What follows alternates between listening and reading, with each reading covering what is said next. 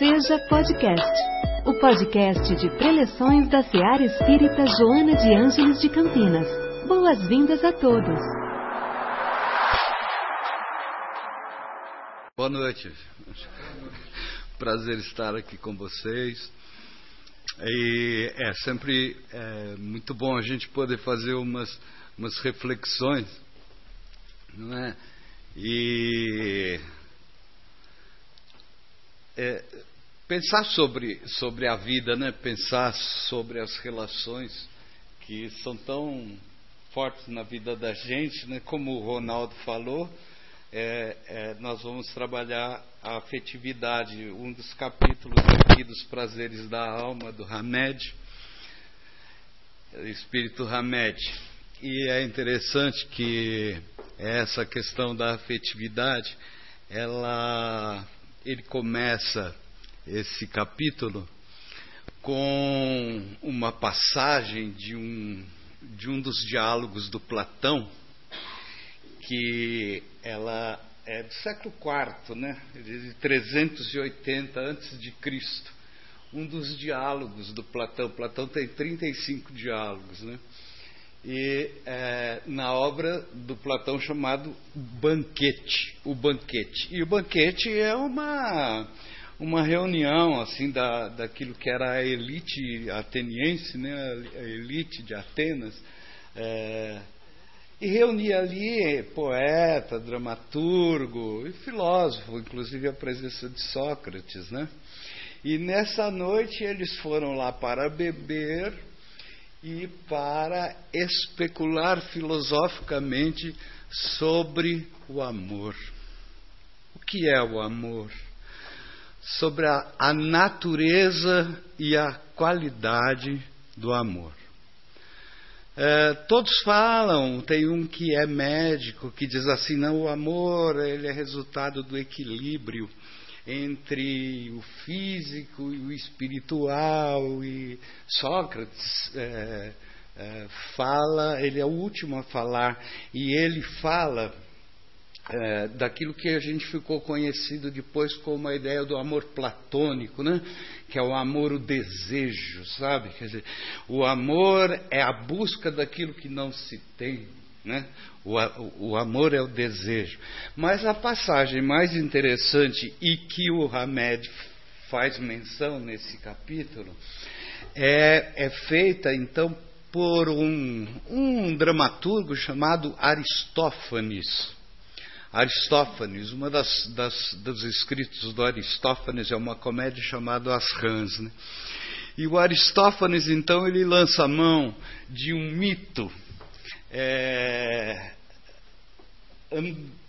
andrógene, ou andrógeno, o mito que ele lança a mão para mostrar o início dessa busca que representa o amor, sabe?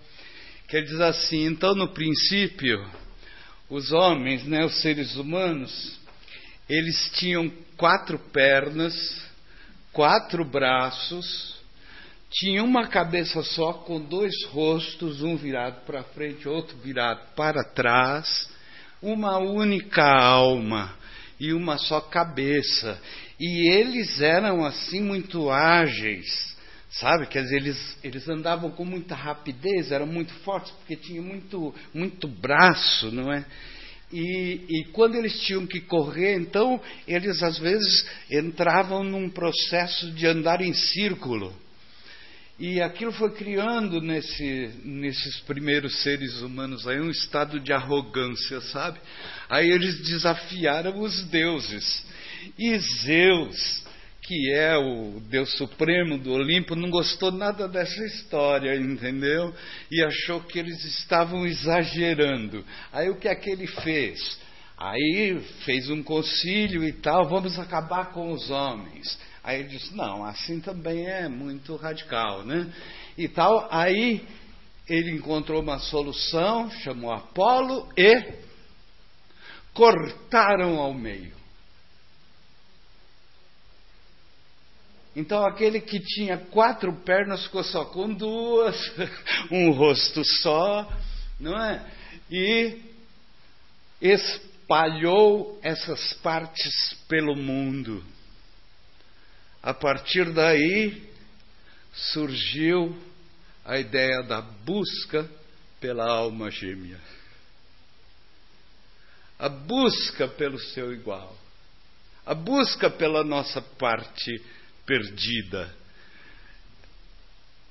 Essa busca é a base do amor. Por isso que até hoje há muita gente que fala que está à procura do quê? Da alma gêmea. Até o Fábio Júnior. Não foi? Até o Fábio Júnior. Então, é, é, essa busca pela alma gêmea, não é? Muito bem. É, quando, quando o, o, Ronaldo até fez, fez referência a isso, né? que na questão 298 do Livro dos Espíritos, é, na parte segunda, o Livro dos Espíritos é dividido em quatro partes. Né? A primeira parte, que é das causas primárias. A segunda parte, que é a maior, é o mundo espírita ou o mundo dos espíritos. E dessa parte, né? Oh, obrigado aí. E dessa parte do, do livro dos Espíritos, é, existe, o, o, nessa questão 2, 298, está nas relações de simpatia e antipatia entre os espíritos, a ideia das metades eternas. Né? Então, é, veja aqui, eu vou pedir licença para ler. O Kardec faz a seguinte, a seguinte pergunta: As almas que deverão se unir estão predestinadas a essa união.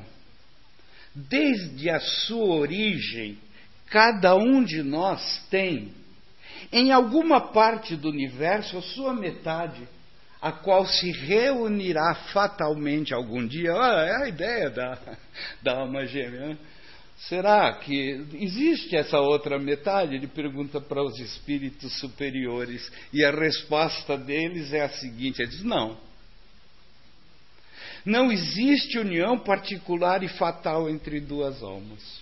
Não existe união particular e fatal entre duas almas. A união existe entre todos os espíritos, mas em graus diferentes, segundo a categoria que ocupam. Por quê? Porque é um processo de desenvolvimento é um processo de aprendizado e refinamento do espírito a cada encarnação.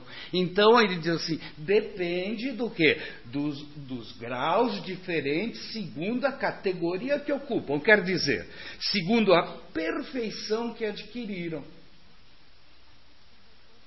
Quanto mais perfeitos, mais unidos. Da discórdia nascem todos os males humanos.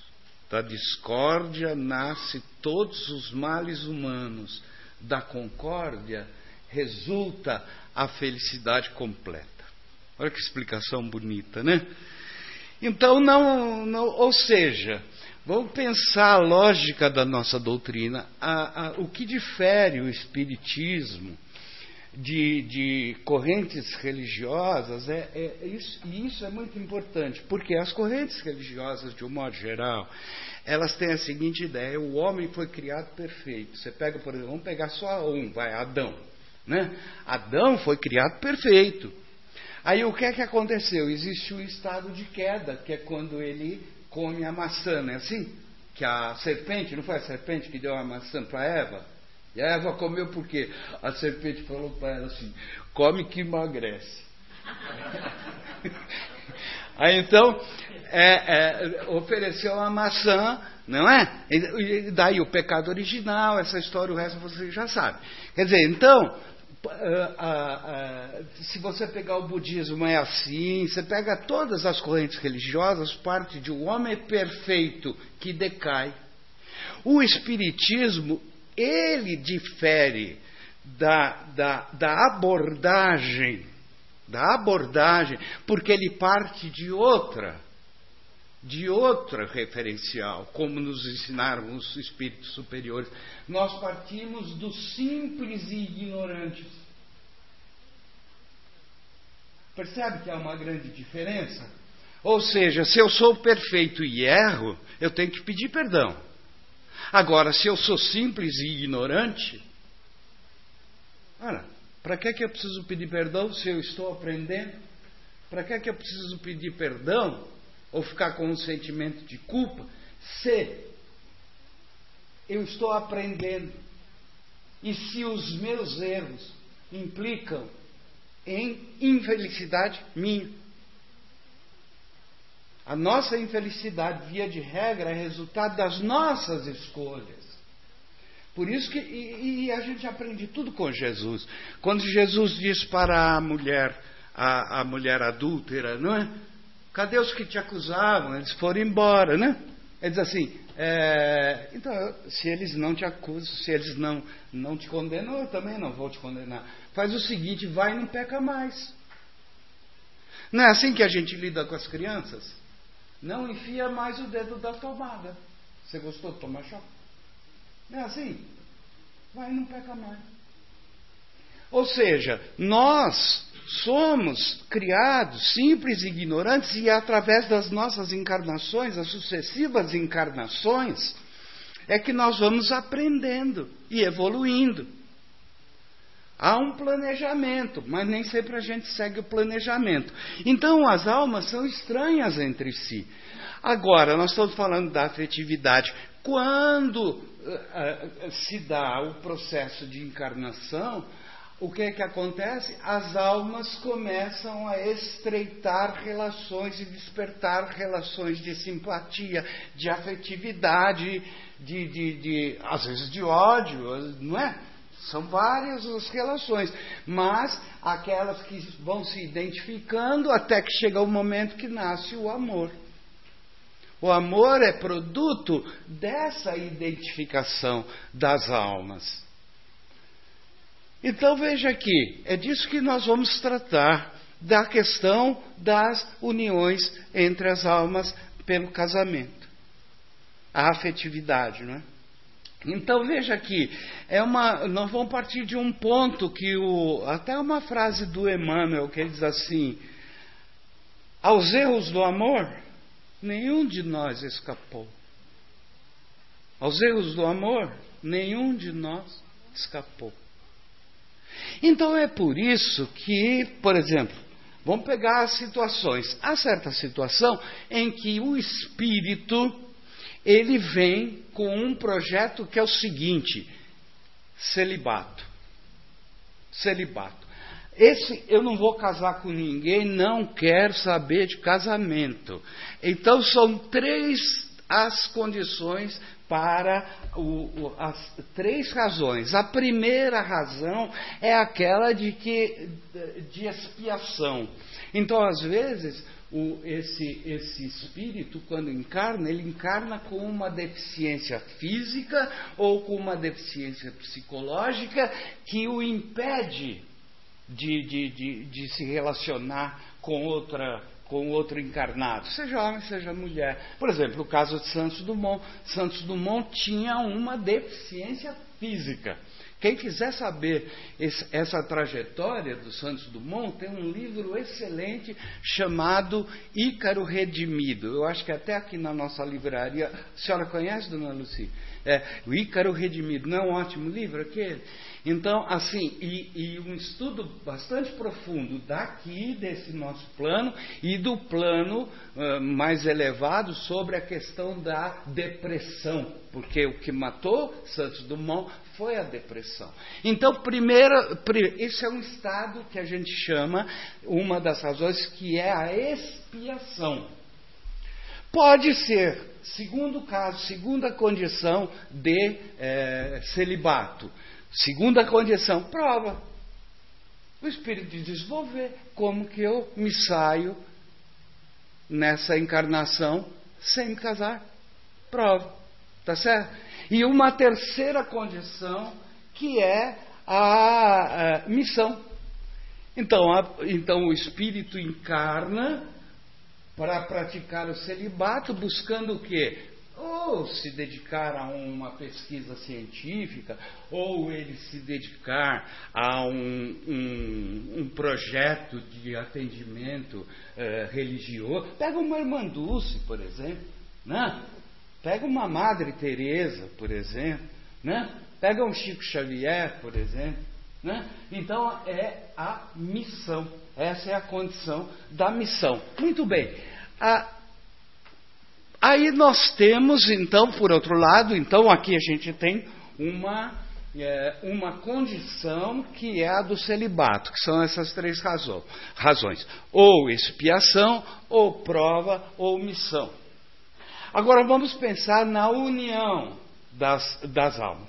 Nós temos uh, pelo menos cinco tipos de união. O primeiro tipo de união, de casamento, então o sujeito uh, renasce para casar. O primeiro tipo de união é aquele que se chama de casamento acidental.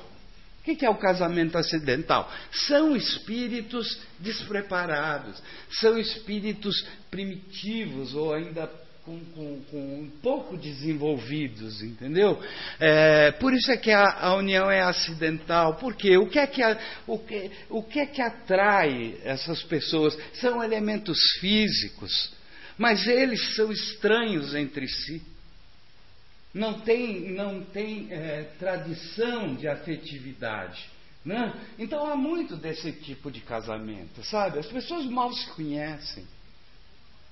As pessoas não se amam verdadeiramente. São aqueles casamentos que, que é acidental. Por isso que recebe o nome de acidental. Né?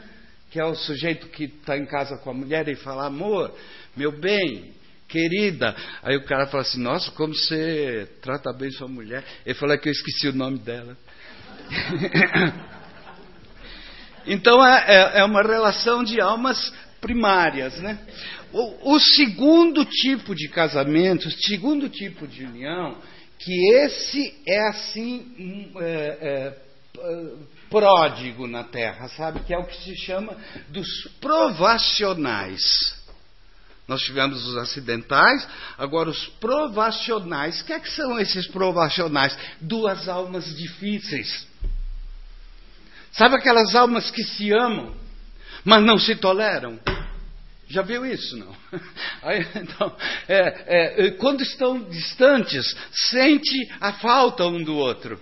Quando estão juntos, só falta se matar. Então, é, é, é, é eles têm di, dificuldade, profunda dificuldade de relacionamento. São, e esse é um número bastante significativo. Às vezes, esse tipo de união é de espíritos que se magoaram em, em encarnações anteriores e que vêm para ajustar a relação. Né? Então há muito do resquício disso ainda. Né? Esse é o segundo tipo. Terceiro tipo são os sacrificiais. Veja, nos, nas relações provacionais, os espíritos eles estão no mesmo nível. Estão um pouco mais adiantado do que no primeiro tipo é, de casamento. Nesses provacionais, eles são espíritos. Agora, no terceiro tipo de casamento é o, o sacrificial. Alguém deve conhecer isso, onde um espírito evoluiu e o outro espírito não. E esse que evoluiu encarna, nem precisaria, em alguns casos, nem precisaria estar aqui, mas ele encarna para o quê? Para dar suporte àquele que não evoluiu. Quer dizer, olha que gesto de amor. Normalmente, isso é muito comum nas mulheres. Isso é muito comum nas mulheres. Né? Quer dizer, casamentos difíceis, que você vê o, o marido, né? assim, é, é, tem vícios, o marido é uma alma difícil, um relacionamento difícil, e ela insiste. Esse traço da mulher é uma coisa admirável. Quando você vai a uma, a uma penitenciária, por exemplo, a fila é predominantemente de mulheres, seja irmã, seja esposa, seja mãe, seja avó. Esse traço, por isso que eu, eu, sempre digo que o homem tem que passar umas 8, 10 encarnações para ter pelo menos uma como mulher. Ele precisa se preparar muito. Né? se preparar muito. Então veja aqui, esses são os chamados é, é, é, casamentos sacrificiais. Né? Esse, esse tipo de casamento vem. O quarto tipo de casamento ele já é bem menor do que os provacionais. Esse, o quarto tipo de casamento são os chamados casamentos afins. Não é tão grande o número, mas é possível observar onde os dois estão no mesmo nível, por isso se chama afins. São companheiros, se completam, se complementam. Normalmente, esse tipo de união dos casamentos afins esses dois espíritos, eles vêm para se ajudarem mutuamente. Às vezes por uma questão de saúde, às vezes por uma questão financeira, às vezes por causa do tipo de filhos que eles terão. Então, que, que é esse casamento onde um é parceiro do outro. Um é parceiro do outro que são os chamados. Você percebe aquilo que a resposta dos, dos espíritos que diz depende o grau de relação, o tipo de relação que se estabelece, depende do grau de é, é, desenvolvimento do espírito. Então, esses são os chamados casamentos afins, né? Onde os problemas deles são exteriores à relação exteriores ao casamento. O quinto, então eu disse que eram cinco, né? O quinto é o mais refinado da, da, da, das relações entre esses espíritos, que chama as relações transcendentais. Transcendentais. Ou seja, quando esses espíritos se unem, quando esse, canal, esse casal se une para prestar o serviço, atender o próximo. Então, há certas instituições religiosas em que o marido e a esposa participam de um trabalho em prol da coletividade. Quando eles atendem aos irmãos carentes, o amor, né? Fora da caridade não há salvação. Sabe? O, o, o exemplo mais clássico de uma relação transcendental, Maria e José. Não precisa falar mais nada, né? Não precisa falar mais nada, né? Muito bem. É, é, agora, o que é que existe? Existe, sempre que nós encarnamos, existe um planejamento. Existe um planejamento. Né? Agora, planejamento não é destino. Como diz, tem uma passagem em que o, o, o, Emmanuel diz assim: que quando nós encarnamos, às vezes nós é, nos afogamos na aventura da carne. Então o sujeito vem com um planejamento para se casar e não se casa, o outro vem com um planejamento para não se casar e se casa. Né? O outro para casar com um, casa com o outro. Né? Por quê? Veja, repito, planejamento é, é aquilo quando a gente sai do mundo espiritual e volta para o mundo corporal, nós vem, a gente vem com um, um determinado planejamento que é em busca da nossa felicidade. Mas ele não é destino. Por quê? Porque senão seria negar a nossa liberdade, aquilo que Deus nos deu de mais importante, que é o nosso livre-arbítrio. Está certo ou não? Nós somos espíritos que nós construímos. Jesus falou o quê? A cada um segundo as suas obras. Você é responsável. Sabe aquela ideia? Semear é livre, colher obrigatório.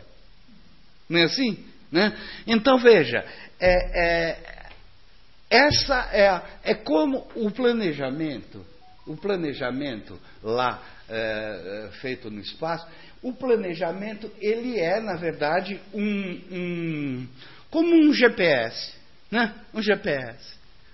O GPS te indica o melhor caminho, mas de repente você se equivoca, entra numa rua errada. Né? Ah, você vai conseguir chegar ao destino, mas às vezes você pega uma estrada mais perigosa. Agora, muito bem, essas são as condições de união. Agora vamos falar que nenhum planejamento está voltado para uma separação, para o fim de um casamento. Né? Nenhuma. Capítulo 22 do Evangelho segundo o Espiritismo é aquele que diz assim: o que Deus uniu, o homem não separa. Então há uma ideia de que é, o casamento é indissolúvel. A doutrina espírita não trata da indissolubilidade do casamento, não.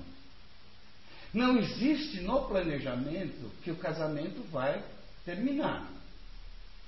Por quê? Porque normalmente o fim de, o término de um relacionamento implica em dor, em lágrima, em ferida, não é? Em muito sofrimento. Claro que a gente não vai sair com um, um, um, uma programação de sofrimento. Né?